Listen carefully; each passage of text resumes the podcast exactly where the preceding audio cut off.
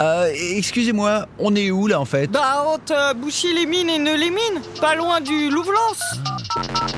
Antoine de Caunes, Antoine de Caunes, la Gaule, la Gaule, la Gaule d'Antoine. D'accord, le père il était bon, hein. La Gaule. Vous êtes connectés à la Gaule, Ah, le podcast d'Antoine. Yes, Antoine Épisode 5, les très très hauts de France.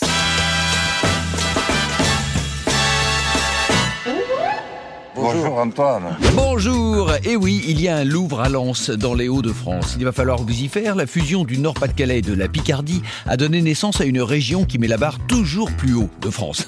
Une région dans laquelle je compte bien me perdre, pas seul, hein, mais avec mon intelligence artificielle de tourisme, l'Audio Gaulle. Bonjour Antoine. Alors, qu'y a-t-il au sommaire de ce podcast Audio Gaulle Aujourd'hui, je vous propose une audio-visite du Louvre à Lens, mais aussi une rencontre tuning avec 103 Mob Stories, les meilleurs cyclomoteurs, une tournée des plages du Nord avec Nicole Van Zingel, championne du monde de crevettes et de mouettes, et une interview à 200 BPM du DJ Pantero 666, pur produit techno nordique. Non mais rassure-moi, il y aura aussi de la frite? C'est un supplément, mais oui, il y a de la frite. Ah, Alors je vais prendre le menu très très haut de France. Allez en avant les gens du Nord ont dans le cœur le soleil qu'ils n'ont pas dehors. Et pour moi, si une ville symbolise l'esprit chaleureux des Hauts-de-France, c'est bien Lens. Par exemple, le stade Bollard du RC Lens est doté de 38 000 places assises. C'est plus qu'il n'y a de Lensois en ville, et pourtant Lens n'a gagné la Coupe de France qu'une fois, et c'était en 98. Et en 2012, ils ont gagné un musée du Louvre. Bah, évidemment que je le savais, le Louvre-Lens qui se trouve juste en face du stade Bollard. Pour être exact, le Louvre-Lens se trouve à 900 mètres du stade Bollard, à 30 km de Lille et à moins d'une heure 15 de Paris en train. Comme le stade, le musée est construit sur l'ancien bassin minier de Lens. Au nord, c'était les. Et maintenant, c'est un site inscrit au patrimoine mondial de l'UNESCO. C'est là que le Louvre-Lens a été inauguré le 4 décembre 2012, le jour de la Sainte Barbe, patronne des mineurs de fond. Les mineurs de fond. D'ailleurs, depuis le musée, vous pouvez voir les deux terris jumeaux de Loussangoël, parmi les plus hauts d'Europe. Ah, je me disais bien qu'elles étaient bizarres leurs pyramides ici. Poursuivons la visite. Cette année, au pays du charbon, le programme débute avec Soleil Noir, une déclinaison sous toutes ses formes de la couleur noire. Vous y passerez du contemporain Damien Hirst au maître de l'outre noir Pierre Soulages. Maintenant, à table. Déjà? Non, à table, c'est le nom d'une exposition Ah. consacrée aux bonnes manières lors des repas depuis l'Antiquité. Hmm. Pour résumer le Louvre-Lens en chiffres, de Delacroix à De Vinci, c'est plus de 4000 œuvres passées par le Louvre-Lens, un musée de 28 000 mètres carrés au cœur d'un parc paysager de 6000 arbres. Oh, et ça c'est quoi? C'est magnifique cette roue qui tourne comme une métaphore de la vie. C'est de l'art moderne? Vous êtes sur le parking, Antoine. Et ça, c'est une mobilette signée Arnaud et Serge. Mhm. Mais ce n'est pas un duo d'artistes, ce sont des mobeurs. Si vous appréciez cette douce mélodie qui est le chant que produit une mobilette 50 cm3 en plein burn, c'est que vous êtes probablement ce qu'on appelle un mobber. Salut Salut les mauvais Salut les mauvais Et Arnaud et Serge sont les rois des mobbers. Dans leur garage de Bruel à Bussière, ils réparent, customisent et transforment des mobilettes en bolides. Et tout est filmé pour leur chaîne YouTube 103 Mob Stories. Imaginez un Pimp My Ride de la mobilette avec l'accent du Pas-de-Calais et vous aurez une petite idée de 103 Mob Stories. Franchement, ce bécane-là, quand je la conduis, c'est la grande classe à Paname, une petite mousse supplémentaire et ah, vraiment, je suis le roi à Dallas. Arnaud et Serge ont commencé il y a 5 ans et 100 000 abonnés plus tard, on parle d'eux comme la référence française de la bécane. Vin Diesel peut aller garer sa poussette, Arnaud va nous expliquer pourquoi on est mieux sur une mob. C'est vraiment la liberté qu'on peut avoir. Vous, vous prenez une moto, il faut la sortir. Enfin, c'est- là, vous voyez, ça passe partout. On la prend, on met un coup de clic. Moi, j'ai une mauvaise journée. euh, le soir, je monte sur ma mobilette et je vais aller faire 50 km. Faut être honnête, à 80 km/h sur une moto, euh, bah, vous êtes tellement à l'aise que c'est comme si vous étiez dans votre canapé. Moi, sur ma mobilette, à 80 km/h, ça fait ça. Euh, voilà, là, il y a de la sensation. Là, on sait qu'il faut faire gaffe, quoi. Faut- Les sensations, c'est la réponse à beaucoup de questions. Pour le reste, il y a les tutos de 103 Mob Stories, soit plusieurs centaines de vidéos pour pimper sa mob. Débridage, réglage de carbu, peinture perso. Les mobeurs Alors aujourd'hui, un petit tuto sur le ponçage. hein, lorsque vous devez repeindre votre bécane, il n'y a pas de miracle, c'est à l'huile de coude que vous allez y arriver. Votre problème se situe à 90% des cas ici, le pot d'échappement. Alors aujourd'hui, un petit tuto vite fait sur les peintures, parce que c'est vraiment euh, pour les radins, on va dire, une méthode qui me coûte vraiment pas cher. Mais dites-moi les gars, comment ça a commencé cette chaîne? Alors l'idée c'est moi et c'est de sa faute. Hein. Bah moi, euh, toujours en panne avec la mobilette. hein. Et Arnaud, il me dit, faut s'arranger. Alors, il me le répare une fois, deux fois, trois fois, mais au bout d'un moment, moi, pff, je comprends pas. Hein. Il comprend jamais rien? Non, je comprends jamais rien. Alors d'ailleurs. bon, il m'a euh, il m'a fait des vidéos euh, explicatives. Suite à ça, bah, euh, les gens ils se sont intéressés à la vidéo. Et Arnaud, il a débuté là-dedans. D'accord. Et Serge, il comprend toujours pas? Mais les autres comprennent donc on va faire pour les autres. Finalement, il me ramène toujours sa mobilette Voilà. à refaire. Avoir une mob, ça veut dire avoir des problèmes avec sa mob. Bilan des courses, Arnaud et Sergio ont attiré une communauté d'abonnés qui leur demandent des infos chaque semaine. Maintenant, on nous demande de plus en plus de préparation. Donc, on va envoyer des mobs sur circuit pour faire des courses. Il y a des gens qui font des road trips, qui vont faire des voyages avec leur mobilette. Ouais, voilà, bah, c'est l'avantage, on peut la personnaliser comme on veut. C'est là, c'est la Black Ladies. On va dire que j'ai poussé le vis un peu loin, je l'ai fait rose pour montrer aux gens qu'une mobilette, on pouvait la faire comme on voulait. Au-delà de la belle mécanique, la culture mob, c'est aussi avoir un gang. Dans les Hauts-de-France, Serge et Arnaud ont découvert que les mobilettes poussaient mieux que les endives. Nous, on a toujours vu des mobilettes de partout ici dans le nord de la France. Et quand on a lancé les vidéos, et les gens, euh, surtout dans le sud, nous disent Mais comment tu fais pour trouver autant de mobilettes? Parce que nous, on tape dans un monde caillou, il y a des mobilettes qui sortent. hein. Au début, la mobilette, c'est sorti euh, pour faire un moyen de locomotion fiable et pas cher. Maintenant, c'est euh, beaucoup de passionnés qui tournent en mobilette. En bons évangélistes, Arnaud et Serge ont exporté la culture mob au-delà de l'Internet du Nord. Ils ont même fait un tour de France à mobilette, 3600 km en 21 jours, un peu comme des Hells Angels de la Brelle. 10 heures, départ de l'étape 1 du Tour de France en mobilette. Je vais traverser directement Oudin, Beugin, Orin, Bergoltseul, Bantanne, Beaumotte-les-Montbozon, Orchefuir. Ah, je suis gâté. Ouais, enfin bref, on va y aller. En plus, je sens que l'accélérateur les démange. Mais je voulais poser une dernière question avant de partir. Vous avez fait un Tour de France en 21 jours. 21 jours, c'est le temps que met le Tour de France à vélo. Ouais. Ça veut dire que vous n'allez pas plus vite que des vélos, en fait Bah non, mais moi j'ai un moteur thermique, ils ont un moteur électrique. Après l'huile de moteur, l'huile de friture. Audio Gaulle, cette chevauchée sauvage m'a ouvert l'appétit. Où peut-on manger une bonne frite dans la région? Partout.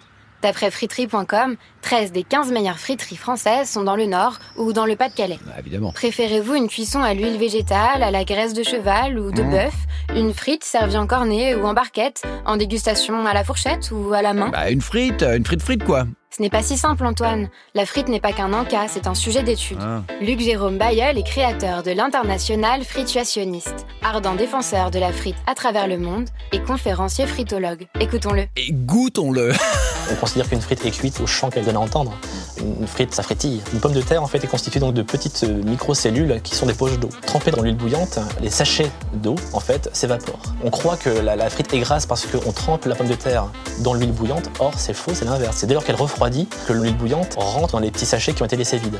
Donc, si vous voulez manger des frites moins grasses, il faut juste les éponger lorsqu'elles sortent du bain. Pour moi, l'intérêt des sauces, en fait, c'est surtout donc leurs appellations, les noms qu'on leur accorde. Elles m'évoquent des contrées euh, totalement euh, exotiques et euh, insoupçonnées. Shogun, Kamikaze, euh, Mammouth, euh, Hot Biki. Vous l'aurez compris, Antoine. La frite se décline à toutes les sauces. Luc Jérôme fait même de la frite un lien social. Un lien sauce? Pour moi, la, la- la friterie euh, revêt le même rôle que le, que le phare dans, dans la nuit.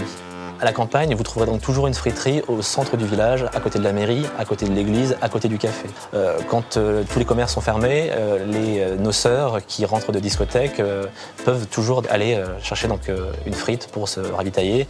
Vous mangerez par exemple une frite en extérieur sur le capot de la voiture. La frite en fait réchauffe les cœurs et les corps. La friterie idéale, c'est la friterie euh, ambulante, c'est la caravane qui est ensuite euh, customisée. C'est un peu la carte d'identité donc, du fritier. Un célèbre euh, fritologue qui s'appelle Paul Hilgems a l'habitude de dire que la baraque à frites, c'est l'architecture sans architecte. C'est un peu le, le- le déplacement de la cuisine familiale, comme à la maison, avec l'art de recevoir que ça implique, dans la rue, dans l'espace urbain.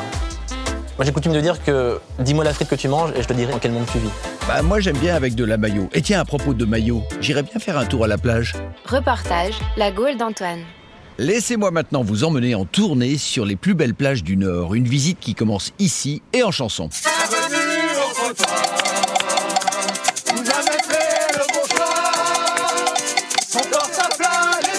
Alors j'espère que vous l'aimez bien car il s'agit de l'hymne du Crotoy et il est probable que nous l'écoutions beaucoup, beaucoup le temps de notre visite. La chanson Bienvenue au Crotoy a été composée par cinq musiciens à temps partiel connus sous le nom d'Opal. Paco, Freddy, Stéphane, Mathieu et Romuald ont changé l'histoire culturelle de leur ville avec des paroles. Elle commence par un mot de bienvenue, un message rassurant pour le visiteur, vient ensuite une liste des nombreux charmes de la région. Vous y mangerez des passe-pierres, des coques et des moules de bouchot. Vous y verrez parfois la mer, monter et descendre au galop.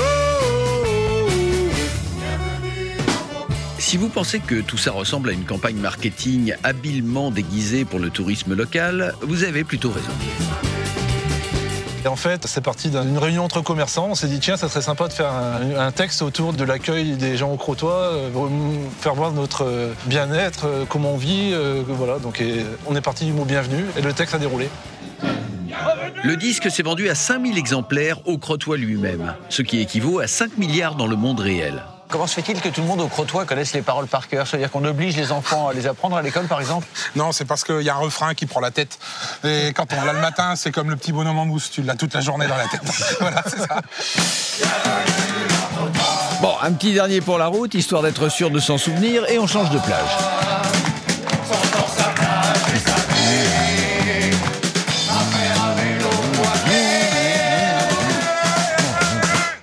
J'ai donc longé la mer et je me suis retrouvé à Paris, enfin presque, au Touquet Paris-Plage, sur les bords de la Manche. Déjà connu pour ses plages magnifiques et comme terrain de jeu estival pour les cadres sup, le Touquet est désormais le lieu de villégiature du président Emmanuel Macron et donc une halte pour tous les touristes curieux. Mais le mieux pour mesurer l'impact du président sur la vie touquetoise, c'est de longer la plage avec le petit train du bonheur de Lorette. Bonjour Laurette. Bonjour Antoine. Waouh. Ça fait plaisir. Je sais. Mesdames et messieurs, je vous souhaite la bienvenue à bord du petit train du Touquet.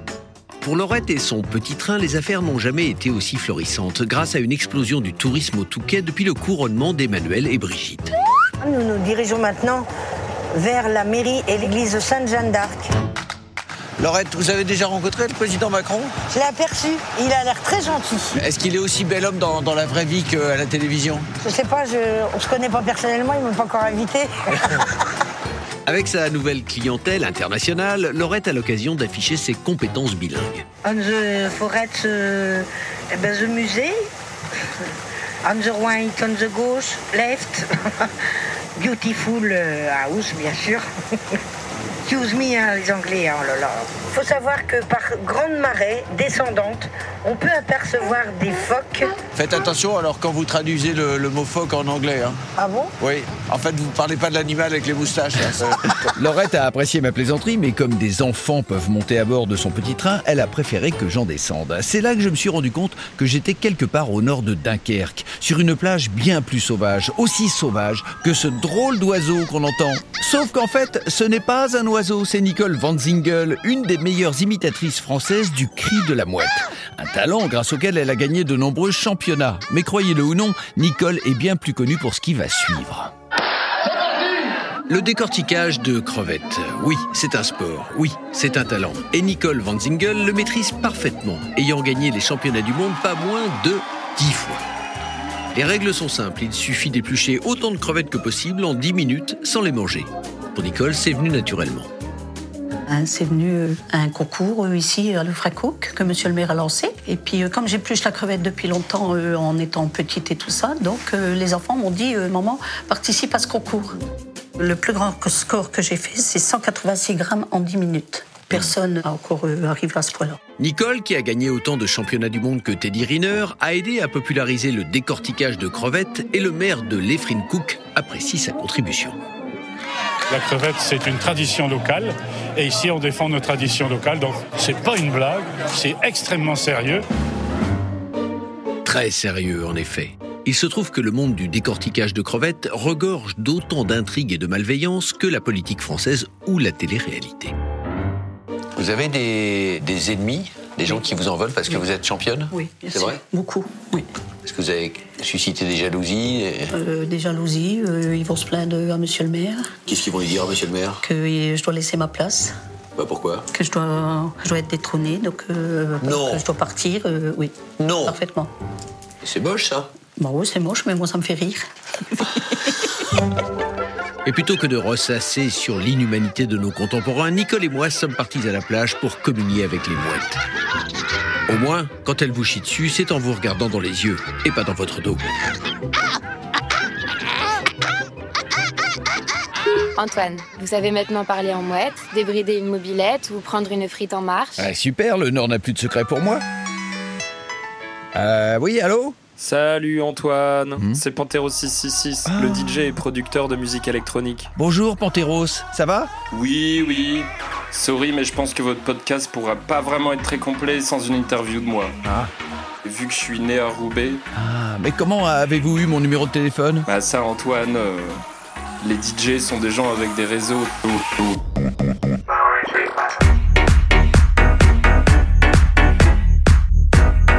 On dit que le Nord a une bande son technoïde qui s'écoute fort dans des boîtes de nuit ou dans des véhicules aux couleurs criardes. Panteros 666 est d'accord avec cette affirmation. Victor Wattel est né et a grandi dans la région de Roubaix, à deux pas de la frontière belge. C'est à la croisée des cultures électroniques qu'il a eu son épiphanie, qu'il est devenu batteur, DJ, producteur, en un mot, c'est là qu'il est devenu Panteros 666. Aujourd'hui, exilé à Londres, Victor collabore et produit des morceaux avec des rappeurs et des beatmakers internationaux, mais sa patte porte toujours l'âme des Hauts-de-France. Et il va nous expliquer ce que ça signifie. Quand j'ai commencé à faire de la musique, je me suis tout de suite mis dans une quête historique de quel est mon terroir. Et vu qu'aujourd'hui on aime bien redécouvrir euh, les légumes, les saveurs locales, etc., je pense qu'inconsciemment je me suis dit bon d'où je viens? Et en fait dans le nord tu avais cette image du mec qui fait du tuning et qui ouvre sa bagnole et qui met du gros son euh, sur des parkings. Et moi j'ai toujours trouvé ça vachement noble, très poétique, beau et touchant comme un ostréiculteur qui va faire goûter ses huîtres. Ça c'est classe, mais un mec qui fait du tuning sur un parking de Lidl c'est pas classe. Euh, J'ai toujours dit non, ça l'est. Mais sans ironie aucune. Pour moi, c'est aussi noble qu'un Laurent Garnier ou un Richie Houghton. Comme la techno et moi, ça fait 666, vous pourriez me définir concrètement et techniquement les musiques électroniques euh, du Nord? Une saturation sur le kick de TR-909 et avec des, des- des synthés polyphoniques euh, analogues ou le Korg Monopoly. C'est démarré comme ça dans les années 90. Maintenant, on utilise des plugins avec de la synthèse FM pour créer des, des sons aliens du futur distordus. Après, il y a di- il y, a des différences entre le jump style, le tech style, le hard style. C'est vraiment des, des subdivisions très différentes. Ouais, comme des variétés de patates au final. Ah ben on peut en parler en patate. Ouais, je trouve ça pas mal. Vu que c'est un son assez patate, comme on dit aussi. Make some motherfucking noise for my DJ! Tout le monde euh, dans le Nord a eu, à un moment donné, là, une compilation Thunderdome, qui était un club gigantesque euh, en Hollande avec euh, des grands clowns qui crachaient des flammes. euh, et tout le monde a eu un CD comme ça. Et vu que moi j'écoutais beaucoup de métal, euh, ça c'était la contrepartie électronique du métal, avec euh, un univers visuel qui était très film d'horreur. euh, il est revenu. Panteros, qu'est-ce que ça fait de vivre à la frontière? Est-ce que ça donne envie d'aller danser plus haut que les Hauts-de-France? Le spleen du Nord-Pas-de-Calais avec donc des nuages très bas, gris, peut être facilement contrebalancé par euh, des week-ends en club avec plein de stromboscopes, euh, des lights et un sens de la fête qui est un mélange peut-être de classicisme euh, un peu plus sobre français, mélangé avec ce courant batave et Benelux plus déréglé. Donc, ouais. Quand on a déménagé à la frontière belge, j'étais à un kilomètre d'un club qui était un club de hardstyle. Une fois par hasard, on, y allait à pied après une soirée avec des potes. Et en fait, j'ai halluciné parce qu'à l'intérieur, c'est un décor euh, Pirates des Caraïbes et tout le monde jump.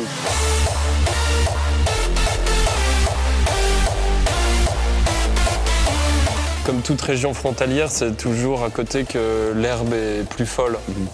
C'est un mélange de, je sais pas, de danse des années 20 et de gigue irlandaise. Je n'y comprends rien à ce, ce truc de danse.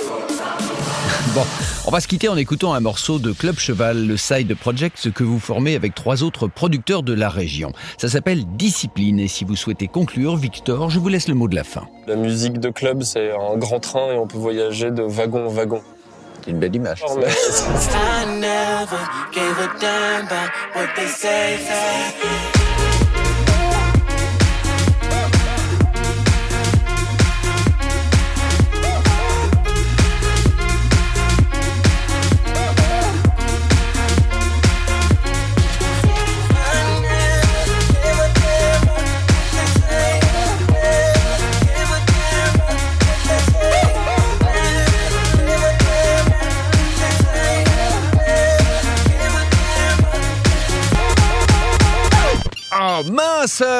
n'avez plus de batterie, Antoine. Je vais bientôt m'éteindre. Bon, eh bien c'est ici que s'achèvent nos aventures dans les très très hauts de France. Je vais aller recharger mon audio goal et puis avancer bah, tout droit jusqu'au prochain épisode. Allez, salut maintenant